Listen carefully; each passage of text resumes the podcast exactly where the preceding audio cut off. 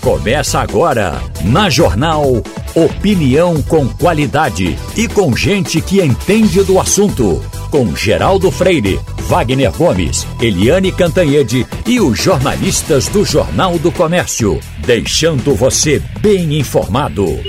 Passando a Limpo.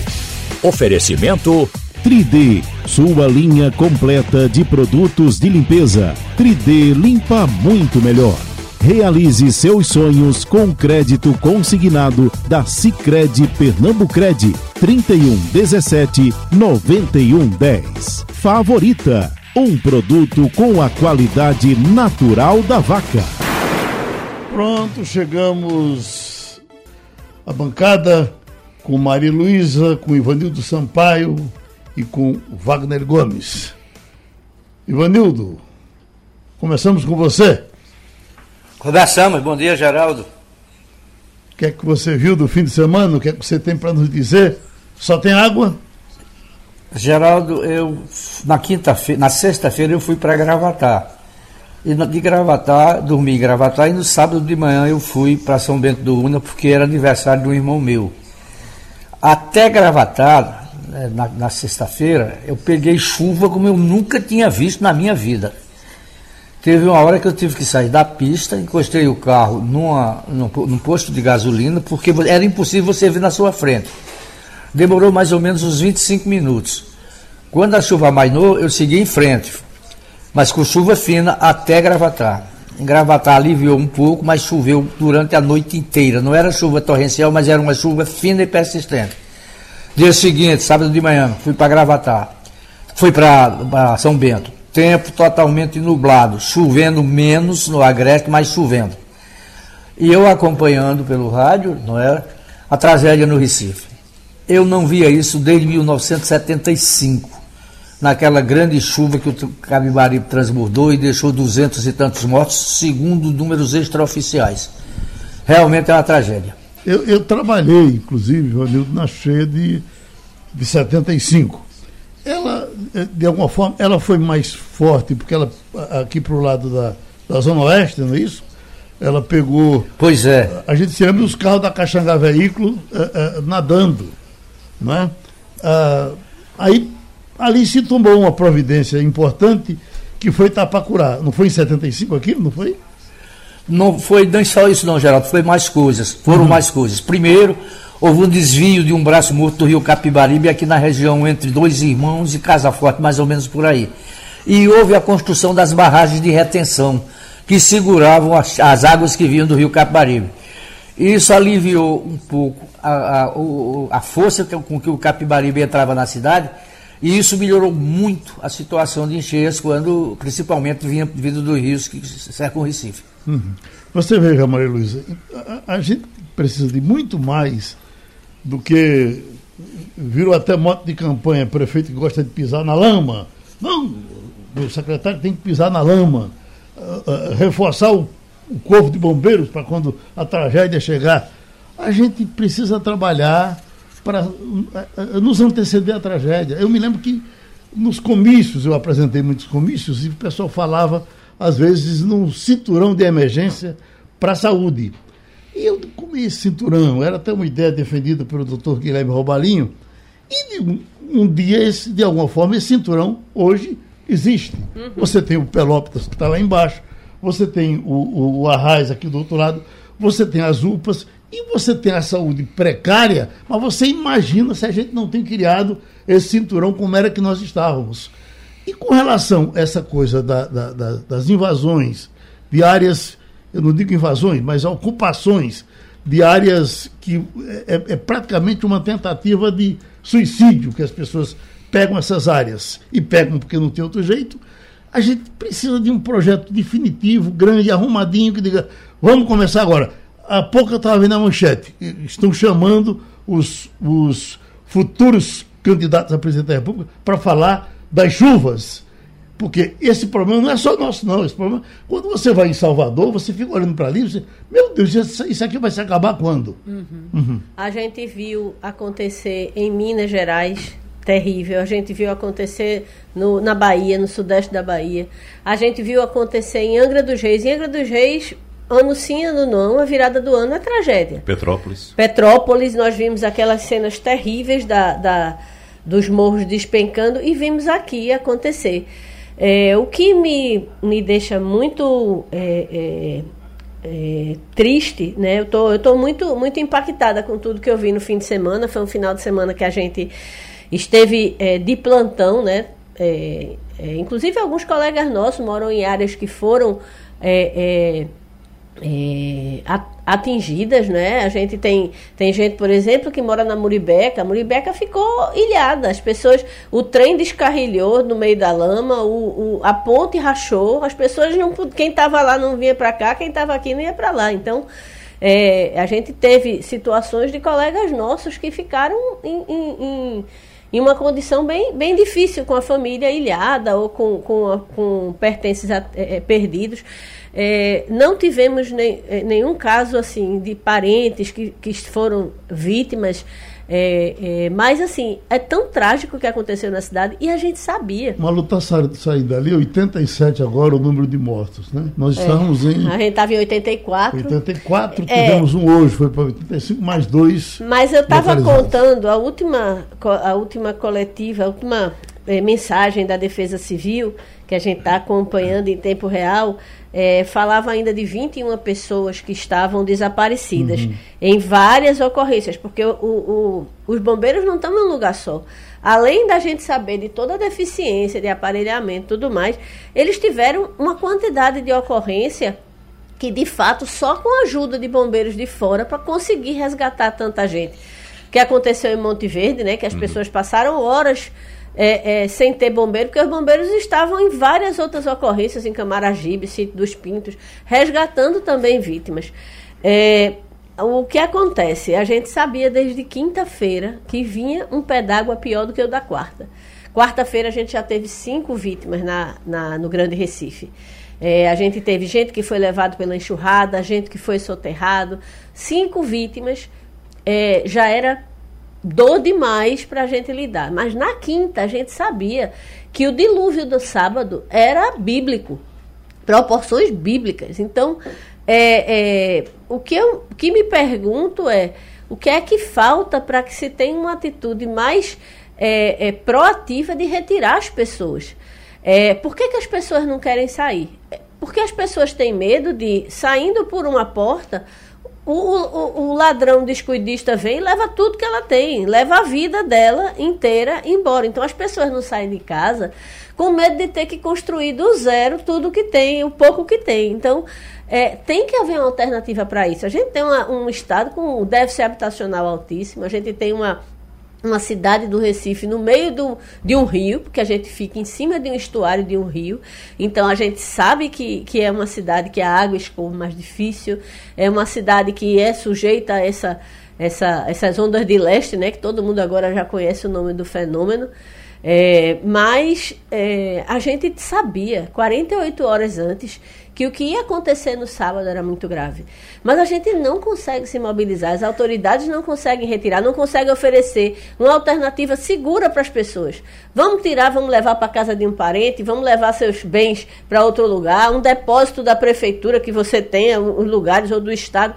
Alguma solução tem que ter para que as pessoas confiem é, é, nas autoridades e numa hora dessa você pelo menos consiga não estar com aquelas pessoas. Tu, poderia ter despencado tudo, só não podia ter gente dentro daquelas casas. A, a, gente traz sempre o exemplo de 75, quem viveu a cheia de 75. Eu era criança, mas lembro. Mas em 75 nós não tínhamos o volume de informação antecipada que a gente tem hoje.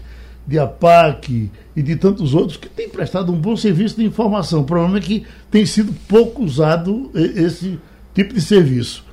Então, uh, uh, na cheia de 75, uh, você andava em qualquer bairro que você fosse, a cidade eh, ela, ela, ela, também matou muita gente, mas ela estava verde dos carros, caminhões do exército para cima e para baixo, levando gente, os carros da Polícia Militar. Quando eu estava no, no, domingo de manhã aqui com o Wagner, no sábado de manhã, com o Wagner conversando, a gente sentia essa falta desses carros que puder, podiam estar. Agora, tudo isso é minimizar. Uhum. A, a, a, solução tem que vir antes. Sim. Pois não? Geraldo, o ponto principal é esse que Maria Luísa estava abordando e que Diogo Menezes já tinha conversado com você aqui. Se tinha a informação por que não foi feito, termos de, de Diogo Menezes, por que não foi feito nada? Nada nesse sentido, de alertar as pessoas, de pedir para as pessoas saírem, de retirar as pessoas. Retirar. Não Isso. pedir para sair sempre pede. Né? É pedir, a gente não, pede. Mas veja, pedir através todo. de rádio, não, é para ir para a comunidade, para andar com carro de som. Vai, vai vir uma chuva, você e pode morrer, Maria você está correndo risco de vida. A previsão, tipo a previsão do IMET era de 150 a 200 milímetros. Já é algo assustador. Uhum. De 150 a 200 200. E observe que a previsão ainda não acertou, porque a chuva em algumas localidades passou de, de 300, 300 milímetros. Exatamente. Passou de 300 milímetros. Então, diante dessas informações, a Defesa Civil do Estado já tinha, as Defesas Civis Municipais já tinham essa informação. Por que não agir? Agora eu estava conversando, Maria Luísa Geraldo, Ivanildo e quem nos escuta agora, com um, um amigo nosso. Hoje ele disse: olha, ele é empresário aqui na cidade. Ele diz: olha, veja só, a gente não consegue fazer um milímetro de alteração numa calçada que a prefeitura chega em cima. Não consegue na parte de baixo da cidade. Né? Não consegue fazer nada. Levantar um muro, não consegue que a prefeitura vá em cima. E por que a prefeitura não age dessa forma também nos morros? Porque permite esse tipo de construção irregular em áreas de morro, né? Claro, a, pergunta, a resposta a gente já sabe qual é, mas não age com o mesmo rigor. É, não, na verdade, a gente não tem. É, a gente tem um déficit habitacional que não é suprido, isso é longo prazo, a gente não vai resolver em 48 horas, mas a gente tem como dar uma alternativa para as pessoas se sentirem seguras para sair de casa. Você não vai ficar amontoado, você vai ter um. um, um a, é, é, o poder público precisa se preparar para isso. A gente tem um Geraldão novinho, com teto novo, que poderia ter sido loteado para levar famílias. A gente tem lugares na cidade que poderiam estar preparados. Aí, quando, quando acontece, vai todo mundo para as escolas. Né? É um, já um segundo impacto, porque a gente, a gente já tem um, uma população é, que frequenta a escola pública que já passou dois anos sem, sem, sem ver professor. Uhum. Né? Quem conseguia um acesso de internet assistia uma aula aqui, outra daqui a uma semana, quando tinha um, um celular, quando conseguia. Então, a gente já tem esse déficit. Agora, sabe-se lá quanto tempo as escolas vão ficar ocupadas. E tem que ficar, porque as pessoas não têm para onde ir. Estamos com o doutor Avelar Loureiro, que é presidente da Associação das Empresas do Mercado Imobiliário de Pernambuco a DEME. Doutor Velar, se a gente for contar os, os mortos, a gente vai certamente chegar à conclusão de que pelas encostas uh, uh, das barreiras surgi, uh, surgiram quase que surgiu quase que a totalidade dos mortos. Aí a gente tem inclusive, eu tenho a esperança de que o senhor que é uma liderança jovem dessa área do mercado imobiliário, tem preocupação social, que a gente já sabe que o senhor tem, e tem ideias. Eu me lembro que quando da cheia de 75, surgiu até uma ideia de que era encontrar um jeito uh, de que os ricos pudessem ocupar os morros e, e as encostas e botassem os pobres para a área, área baixa. Porque é, é, mas aí era pelo caso do desconforto dos ricos, que nas áreas baixas eles tinham as casas cheias d'água. Mas se a gente viaja pelo mundo afora, a gente observa que os, os, muitos lugares aí, os ricos ocupam sim os morros, ocupam as encostas. Aqui não, aqui a gente só vê é, a, a casinha que não, que não aguenta com, com, com a barreira ali pronta para encostar. O que, é que o senhor nos diz? Que, que, que lição o senhor está tendo para trazer para a gente hoje, quando tudo, com tudo que está acontecendo, sem negar que a, a chuva que nós tivemos aqui e vamos ter ainda, ela criaria problema em qualquer lugar do mundo. Bom dia, Geraldo. Bom dia, ouvinte. Geraldo, é, o problema não é tirar as pessoas do morro. É, as comunidades estão lá, já estão fixadas há algumas décadas e o que a gente tem que fazer é melhorar a vida delas lá. E aí como é que a gente faz isso? Existe um instrumento que foi votado no Congresso há cinco anos atrás chamado REURB-S. É aquele programa que é, dá o título da terra para as pessoas, a propriedade né, da casa em que elas moram, mas ele precede algo antes da entrega do título é, de propriedade, que se chama o plano urbanístico. Tem que ser feito o plano urbanístico antes, porque nem todo mundo vai poder ficar naquele local, porque a gente precisa de ruas, precisa de drenagem, tem casas que estão em risco, é, a gente precisa da creche, precisa da, da, da, do local da assistência social, então precisa um plano urbanístico. O que a gente tem é que descomprimir um pouco aquele território, e aí tem uma outra política aí ligada ao antigo Minha Casa Minha Vida, que construiu 6 milhões de habitação habitações em mais de uma década, é, e que hoje as pessoas que moram nos Minha Casa Minha Vida, que foram feitos em 2010, 11, 12, melhoraram de vida e podem ir para um imóvel um pouco melhor, desde que se dê liquidez aquele imóvel que ele está lá, ou seja, que ele possa repassar aquele imóvel e não precise ficar 30 anos preso. Então já existe um certo estoque de imóveis. O que a gente tem que fazer é a fila rodar. O morro descomprimir um pouco, os planos urbanísticos passarem a existir e a gente reordenar o território. A palavra é reordenar o território de forma correta.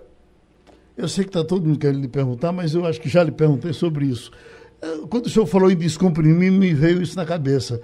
Não tem como uh, uh, crescer algumas partes do morro na vertical, doutor, tirar o camarada que está ali na, na, na, encosta e levá-lo para um apartamentozinho de um prédio que poderia ser, ser construído facilmente, um prédio de, de 10 andares no Alto do Pascoal, uh, uh, no Alto Zé do Pinho. Nós não temos prédios em nenhum desses lugares que comportaria, sim, alguns prédios. E aí você poderia tirar o cara da, da, da, da barreira e levar para lá. Isso, eu estou falando do Recife, porque o Recife não tem outro espaço para crescer. Isso tem, o que for construído tem que ser construído dentro dele. Exatamente, Geraldo. É por aí a solução. E quando você faz essa descompressão, tira as pessoas das áreas de risco e aparecem os locais para os equipamentos públicos para melhoria da qualidade de vida, para a cidadania chegar nesses territórios. Então, essa vai ser parte da solução. A solução que vai ser construída com o plano urbanístico que vai contemplar exatamente esses tipos de habitação. São as técnicas que foram utilizadas no Casa Verde e Amarela, no Minha Casa Minha Vida, antigo Minha Casa Minha Vida, e que a engenharia, a construção civil aprendeu a utilizar hoje de forma até muito mais racional e com custo mais barato. Ivanildo Sampaio. Bom dia, doutor Avelar.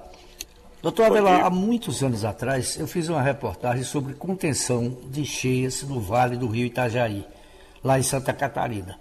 Quem cuidava disso era uma instituição chamada DNOS, Departamento Nacional de Obras de Saneamento.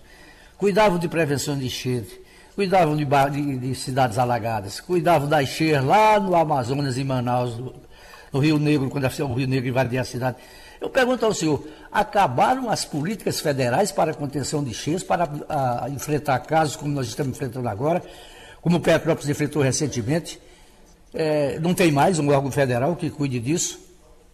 É, a gente perdeu no Brasil a capacidade de planejar e de organizar o nosso território há muito tempo, ou seja, há pelo menos quatro décadas que ninguém planeja nada no Brasil de médio e longo prazo.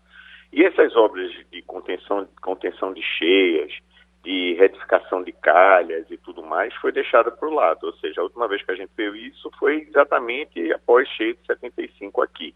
Mas ressalte-se o seguinte, aquelas obras que foram feitas naquela época estão nos salvando hoje de verdadeiros verdadeiras catástrofes. A gente não viu nada junto do que foi 75 com essa chuva. Agora, veja bem, se não existisse Tapacurá, se não existisse todas as obras que foram feitas ao longo do rio Capibaribe, o sábado da gente teria sido muito mais, muito mais, muito mais é, trágico do que o que foi. Porque basicamente o que a gente viu, como o Geraldo disse no começo, foi o desastre no morro. E a solução é essa que a gente debateu antes.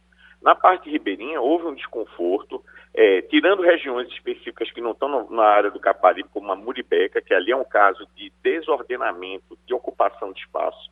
Ali ocuparam um, um, um vale que está, em boa parte, abaixo do nível de cota de cheia do rio, e não há um trabalho específico no rio Jaboatão, ou seja, foi feita para o Capibaribe, mas para o Jaboatão não foi, não foi feito. Então a gente tem que pensar agora um pouco no Jaboatão, dado que tem um contingente de pessoas morando naquela região bastante significativo.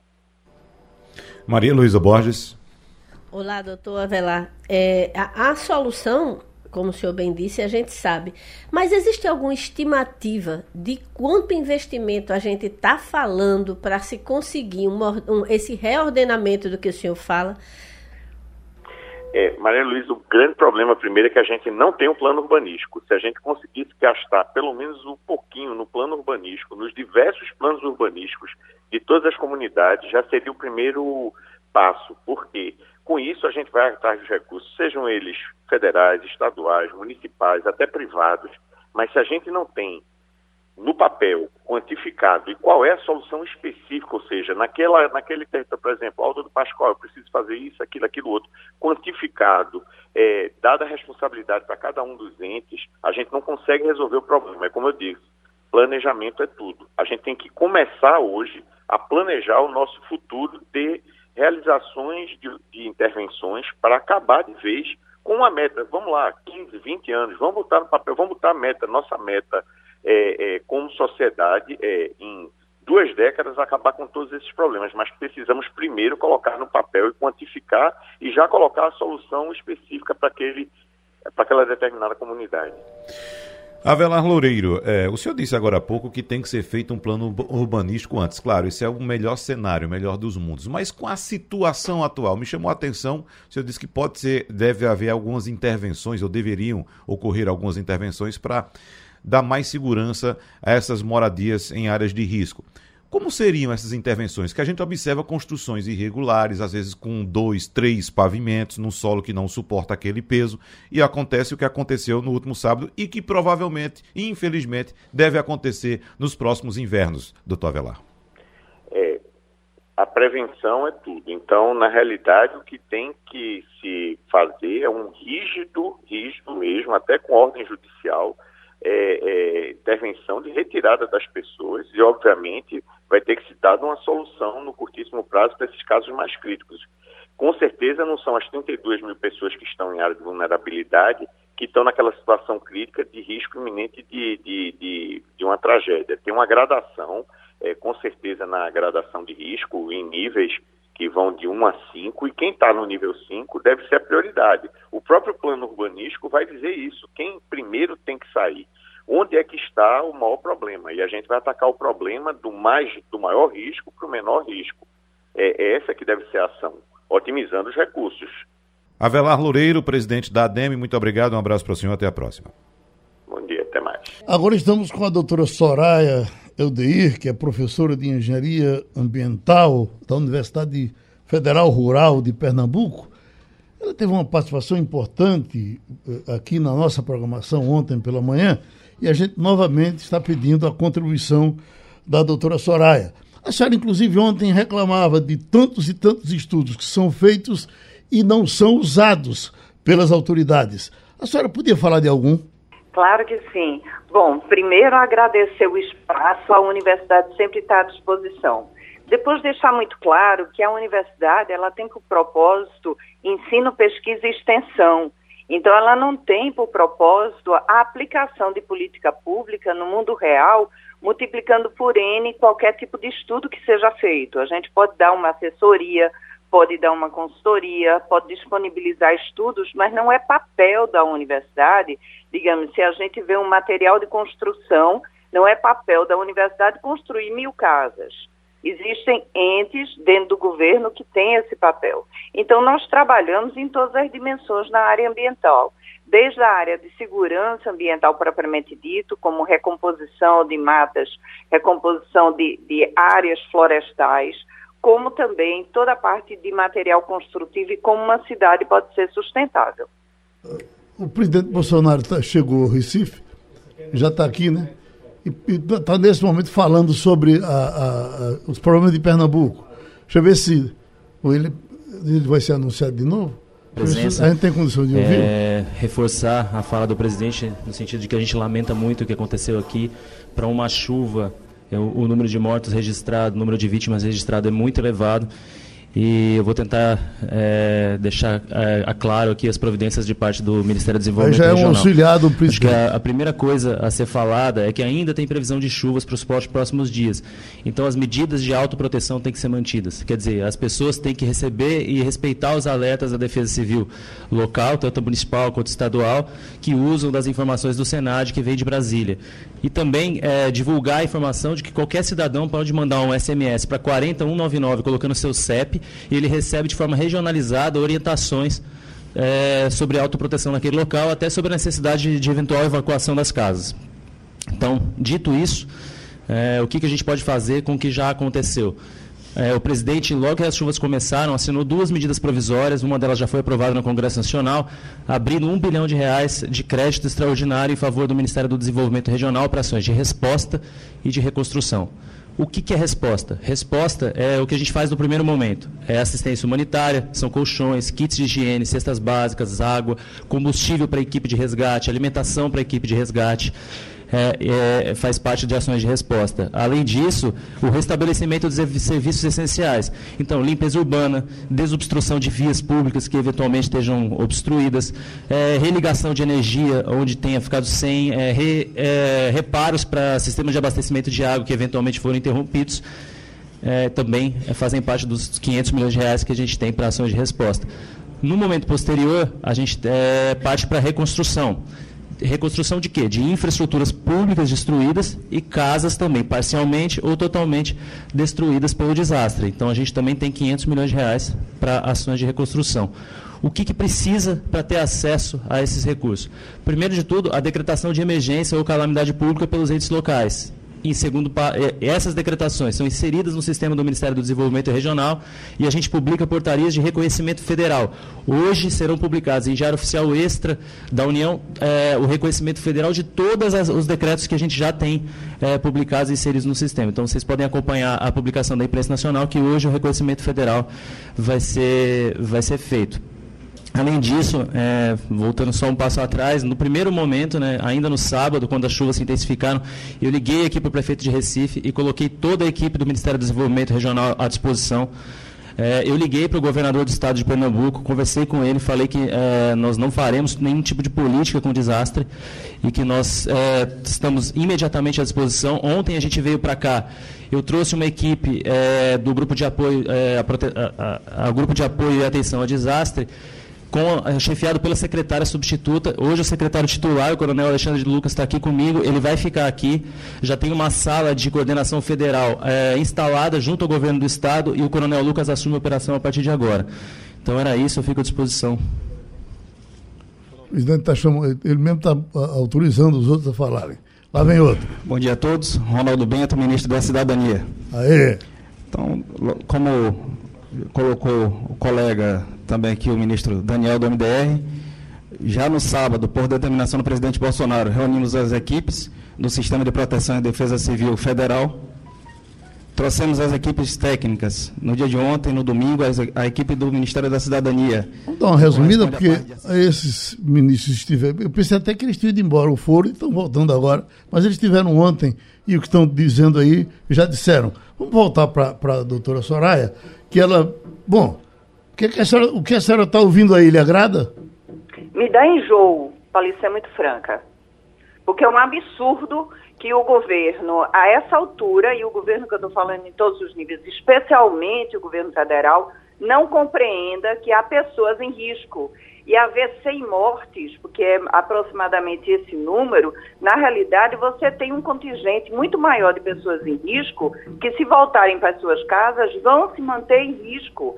E o, o, é necessário que o governo assuma a responsabilidade sobre essa situação inteiramente anômala, que são populações que estão à beira de rios, na área da calha do rio, e populações que estão ocupando morros que deveriam estar preservados para não haver nenhum problema de deslizamento. Então não adianta, é, um, é, é como se fosse, eu entendo que é necessário, mas é um bilhão jogado no lixo porque é para retardar um novo problema que teremos nas próximas chuvas, no próximo momento.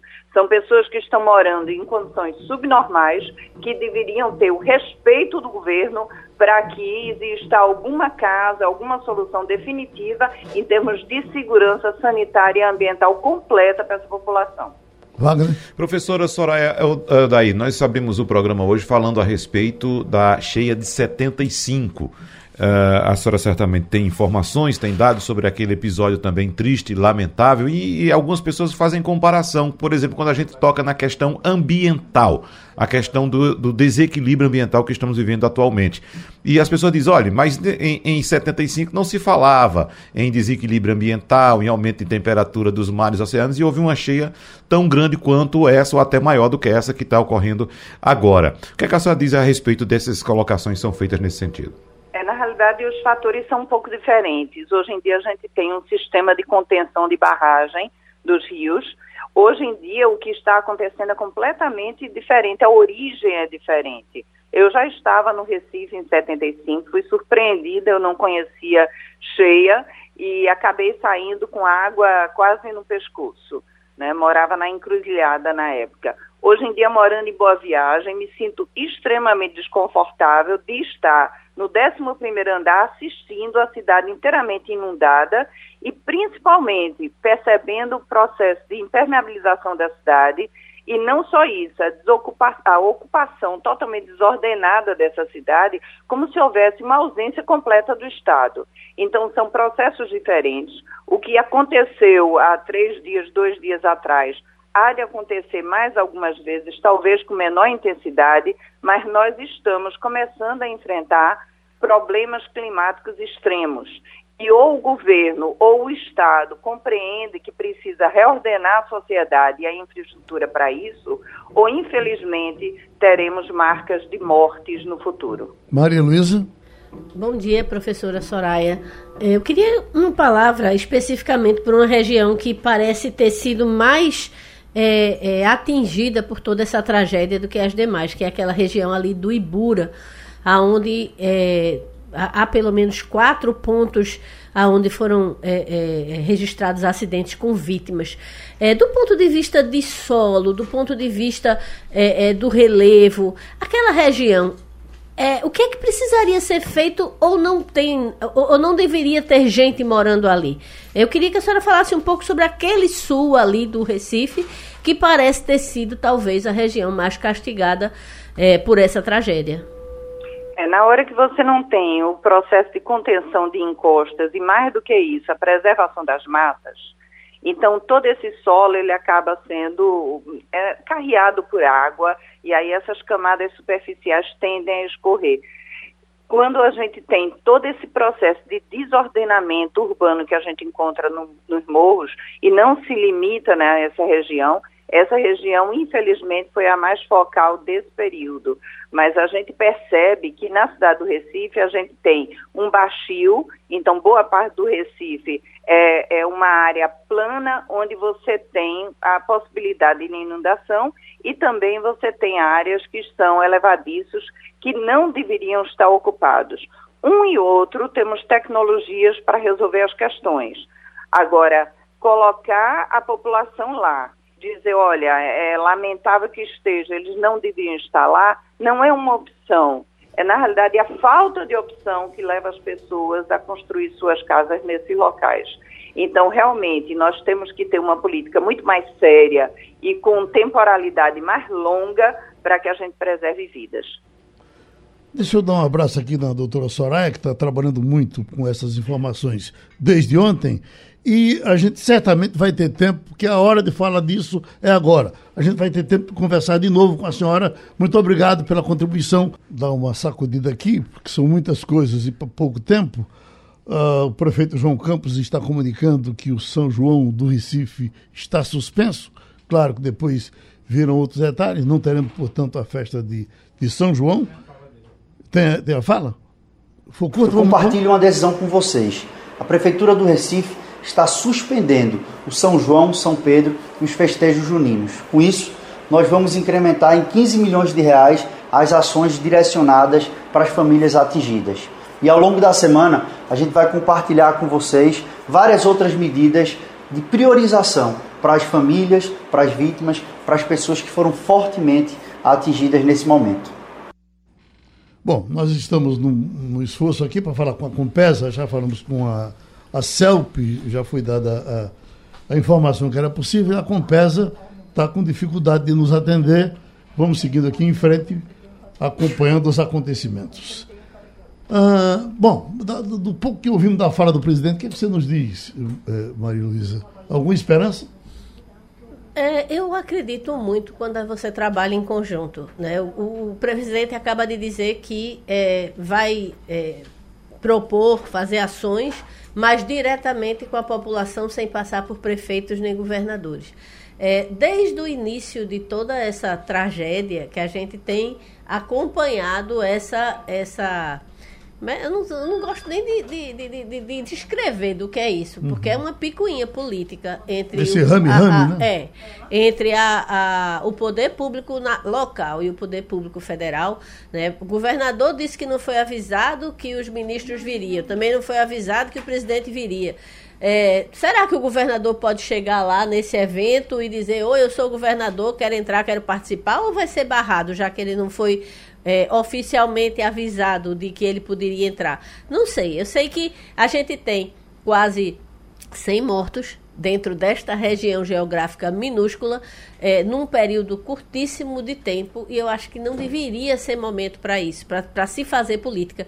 Um dos ministros começou falando que não estava aqui para fazer política, mas na instante seguinte o, o presidente acabou é, é, reforçando essa, esse cabo de guerra que não vai a- a- ajudar ninguém. Na prática, o governo federal tem recurso. Mas a gente sabe que o governo federal não tem capilaridade para chegar naquela pessoa que está lá na, na- no, no barraco no alto do morro e apre- a- apresentar a ela uma solução técnica que vai fazer com que ela eh, pegue aquele dinheiro que o governo está liberando e faça uma coisa eh, com toda a, a infraestrutura que precisa. Então, Oi, Oi Ivanildo.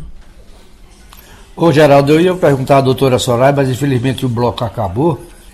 Porque em razão ela era contra essa emenda emergência, essa, essa ação emergencial que prevê um bilhão de reais para Recife. Evidentemente que a gente precisa de um projeto maior, de, uma, de um planejamento que anteveja eh, futuras tragédias, que tire o pessoal do morro, mas o momento não é para isso. O momento não é agora. Agora é sim. Um dinheiro emergencial para dar comida a quem tem fome, para dar um teto a quem ficou desabrigado. Infelizmente o bloco foi curto e a doutora Soraya não, ia- não me responderia isso. Agora, Mas é, é como Maria Luísa está fazendo, não é momento para politiquinha nem para politicagem. O momento é para pensar em 80 e tantos votos que o Estado conta, sem saber quantos virão pela frente, e com pro- projeção de mais chuva ainda essa semana. É muito difícil você conviver com uma sociedade onde seus líderes atuam dessa maneira. Oi, Wagner. É, Maria Luísa, a gente conversou agora há pouco com o presidente da Dema Velar Loureiro, em que ele disse que é necessário que se- seja feito um plano urbanístico. O plano urbanístico, quem faz é o município. O município é quem desenvolve esse plano de ocupação do solo e tal. né? Então chega o presidente da República dizendo que vai fazer com que o recurso chegue a quem interessa lá na ponta. Eu entendo o seguinte, que certamente vai sair uma linha de crédito para que as pessoas possam reconstruir suas casas. Aí vão reconstruir suas casas onde? Quem sobreviveu à tragédia vai reconstruir a casa no mesmo lugar para correr o risco de morrer de novo, né? Na próxima chuva. É isso. Então teria que haver um plano de, de desenvolvimento, de socorro, unido às três esferas do poder público: o, poder, o governo federal, o governo estadual e os governos municipais. Era assim que deveria ser feito, e não com essa politicagem que está sendo feita agora. Vamos para Eliane Cantanhede. Eliane, você sabe em que situação nós estamos, como é que está repercutindo o drama de Pernambuco, o drama do Recife no, no resto do Brasil. Geraldo, colegas, ouvintes. Bem, só se fala nisso, né? Ah, foi manchete de todos os sites ontem, né? É, é assustador, todo mundo muito né, triste. Recife é um. Né, todo mundo gosta de Recife, Recife, é, o frevo, é, é, sabe? É, fica todo mundo olhando 14 cidades é, em estado de emergência, né? Recife, a região metropolitana toda, Zona da Mata, e, sabe, é muito triste as famílias inteiras, né? 4.500 pessoas, pelo menos, desabrigadas ou desalojadas, todo mundo batendo a cabeça, e essas, é, o, sabe o que, que mais deixa todo mundo muito impactado? É que essas histórias dessas tragédias se repetem a história da tragédia anunciada. Você viu acontecer na Bahia, você viu acontecer em Minas, viu acontecer em São Paulo, viu acontecer todo ano no Rio de Janeiro, agora Recife, e as pessoas continuam morando em locais inadequados, não porque elas queiram, mas porque elas não têm alternativa, né? Então, é muito, é, sabe, assim, muito, muito, muito desanimador tudo isso, né? Porque a gente vai sofrer, o Brasil inteiro sofrendo junto com Recife, junto com Pernambuco, e ano que vem se repete tudo novamente, faz o circuito novamente. Esse ano também teve o Maranhão, que eu não citei, mas também estava debaixo d'água e tem que ter é, não apenas a ação emergencial, mas tem que ter planejamento. O Brasil não tem planejamento. E aí é como o Wagner estava falando, tem que ser governo federal, governo estadual, municípios, fazer uma frente de gente que entenda disso, todo mundo senta e planeja para evitar a mortandade dos próximos anos. Tá todo mundo muito triste e, sabe, e com, esse, com essa sensação de desânimo, isso não precisava acontecer. Não é só uma questão de intempere, não é só uma questão porque São Pedro quis. Não é. É uma questão, é uma falha do Estado brasileiro. O Ivanildo Sampaio, a manchete de agora, só para completar, é essa de que a, a, agenda vai entrar na agenda dos candidatos a presidente da República a discussão da, da habitação, que já era para estar há muito tempo, mas estão dizendo que agora vai entrar. É verdade. É verdade, Geraldo. Agora, eu queria que a Eliane me dissesse se existe algum planejamento para a reconstrução do que aconteceu lá em Petrópolis, se isso pode ser copiado por Pernambuco. Olha, planejamento para reconstrução tem, mas é aquela coisa. Primeiro, enquanto a tragédia está no auge, que as pessoas ainda estão morrendo, ainda tem des desaparecidos, está todo mundo envolvido em descobrir os desaparecidos, desaparecidos e tem as cenas das mães, dos pais, dos filhos chorando seus mortos, aí tem um monte de anúncio né? Vamos fazer isso, vamos fazer aquilo, criar uma comissão do não sei o quê, e vamos liberar tanto ele, ele me espera um pouquinho, que parece que a barra está pesando ali. Vamos ouvir. Tem que esquecer essa questão política, arregaçar as mangas e vir trabalhar de fato para o seu povo. E não fazer política em cima da, da desgraça de alguns, como infelizmente aconteceu, que perderam parentes. E esses não querem saber de, de quem vai votar esse ano é para seja qual cargo for, é vir atrás, arregaçar as mangas e dizer que está realmente empenhado em defender e minorar as, o sacrifício e as dores do seu povo. Bom, é uma discussão um pouco demorada, porque há algum tempo o presidente entra e sai, entra e sai. É como que ele estivesse revezando com, com, com o pessoal, ele fosse o comandante da solenidade, mas até agora, ele agora está falando de fazer política, deve ser naquele assunto que nós entramos aqui no começo, tá? A politicagem que está acontecendo e possivelmente dos dois lados. Siga, por gentileza, e desculpe. Pois é. Uh, o problema é o seguinte: é que quando teve a coisa lá na Bahia, todo mundo lembra que a Bahia estava debaixo d'água com uma tragédia enorme, de grandes proporções. O presidente da República estava andando de jet ski nas lindas águas de Santa Catarina, a muitos e muitos quilômetros distante da tragédia. Aquilo foi repercutiu tão mal, tão mal, que nos próximos, é, nos seguintes, né, nas seguintes tragédias, ele acabou indo. É por isso que ele foi a Pernambuco. É, o, o, presidente é, Bolsonaro foi a Pernambuco porque ele, pelo Datafolha, tem 62% é, por cento de é, de intenção de votos no ex-presidente Lula e ele está com 17% de intenção de votos no Nordeste. Então ele foi por politicagem, né? Porque lá em, na Bahia, que era a mesma situação, ele foi andar de jet ski. E ele agora foi porque o pessoal disse, olha, não dá, presidente, isso é ruim para sua campanha, hein? Então é politicagem para tudo quanto é lado. E a população que está sofrendo não quer politicagem nenhuma, quer solução, né? O presidente da Caixa está falando agora. Vamos ouvir um pouco ah, dele. É, nova, carência de seis meses.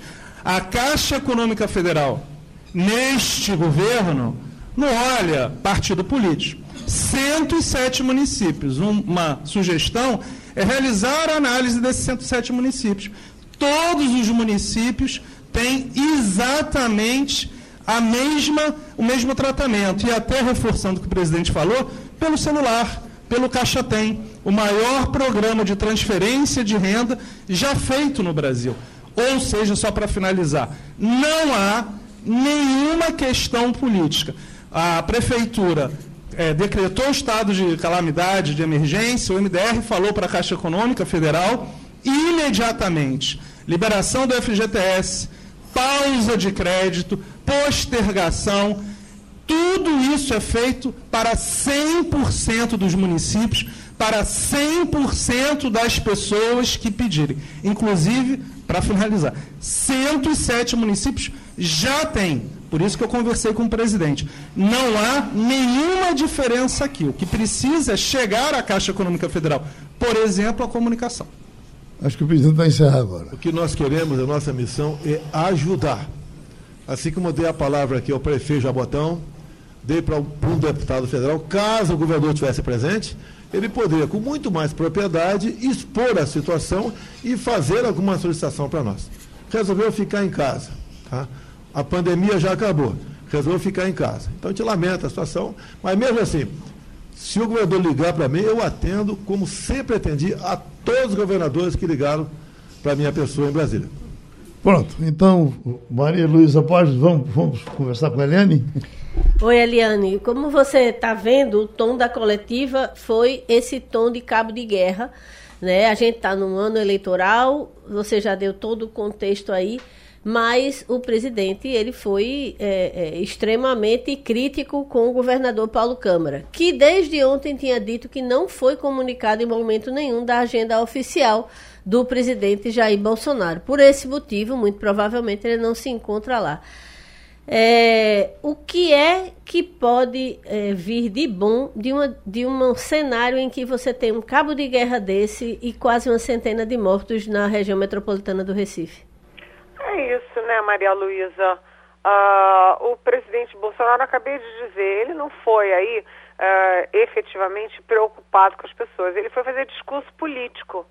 Né? Uh, a gente espera um, um, uma empatia do presidente com a dor das pessoas, com as famílias, não é? Com quem está, não apenas com a família dos mortos, mas com quem está fora da sua casa, que perde tudo, sabe? Essas pessoas é, suam muito para comprar uma geladeira, para comprar sua cama, seu colchão, seu fogão. De repente está tudo estragado debaixo d'água, sabe? É uma dor horrível, horrível.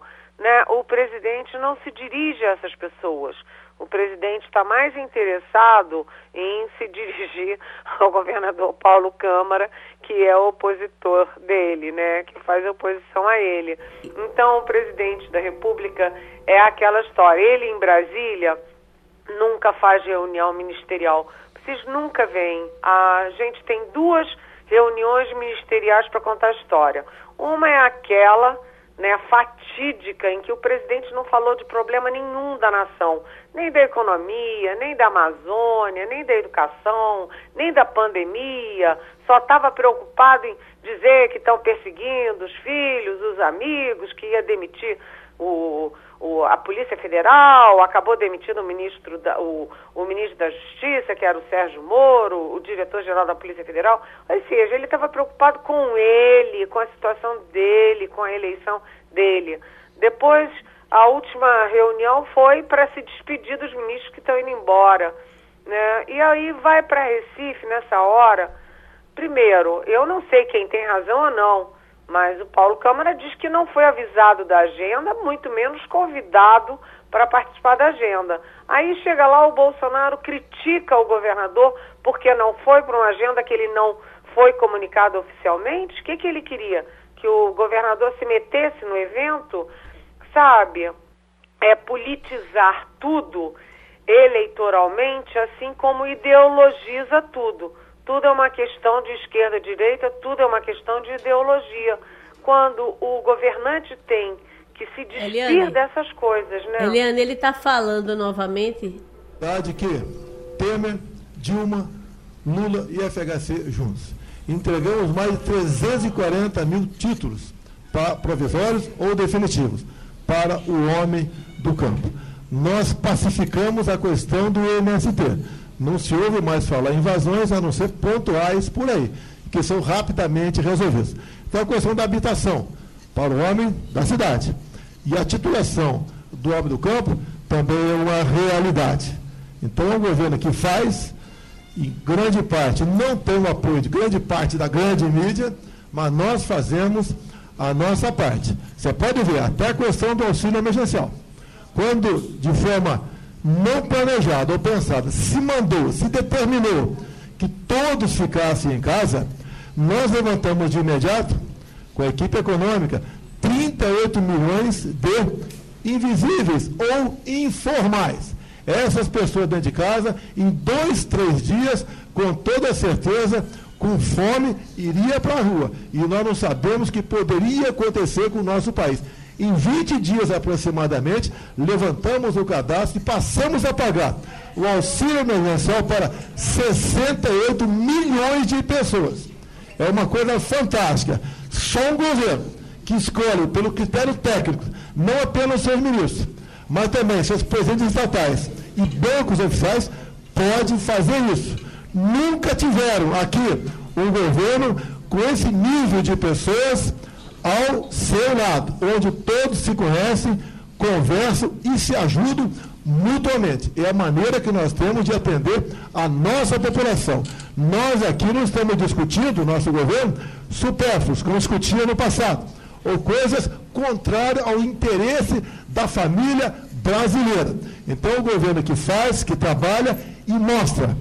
Estamos há três anos e meio sem corrupção. Se aparecer alguma coisa, a gente ajuda na apuração dos fatos e entregar, obviamente, ao MP e à Justiça para que tome as respectivas eh, providências. Então, nós fazemos e somos, na verdade, pessoal da PRF, o primeiro governo que tem teto de gasto. Eu não posso dar um aumento para a PRF, para a PF, para a Receita, para quem quer que seja, sem existir uma dotação orçamentária para tal. Sabemos as dificuldades que o povo vem atravessando, com inflação alta, sim, especial nos alimentos e na, na energia, como, por exemplo, combustíveis. Mas é um fato que atinge ao mundo todo. No Brasil, está um pouco abaixo o preço desses commodities, dessa energia. Mas digo mais, poderia ser diminuído o preço, por exemplo, do diesel. Eu zerei há três meses o imposto federal do diesel. Eu zerei o imposto do gás de cozinha desde o início do ano passado. Fiz a minha parte. Agora, é injusto o que acontece na questão dos combustíveis, o valor altíssimo de ICMS cobrado por governadores, que mesmo depois da gente aprovar medidas para diminuir o valor do combustível em Brasília, governadores ameaçam entrar na justiça, alguns já entraram, para restabelecer a sua receita. Nós temos que ver que a receita da população, aí incluído o pessoal seletista, o informal ou o servidor público, está bastante abalada. O mundo todo está sofrendo com isso. E nós estamos cada vez mais, de forma legal, sem interferir, buscando diminuir o preço dos combustíveis. Como é um absurdo se cobrar mais de 40% de CMS na conta de energia elétrica. Como é um absurdo no meu estado, Rio de Janeiro, por litro de gasolina se pagar R$ 2,30 de ICMS. E deixo claro, com o ICMS da gasolina, por exemplo, cobrado pelo governo federal, é exatamente o mesmo. Desde janeiro, quando eu assumi. Não aumentei nenhum imposto e nem criei nenhum imposto. O momento é de nós ajudarmos a população. Não é fazer caixa, como a própria mídia vem divulgando.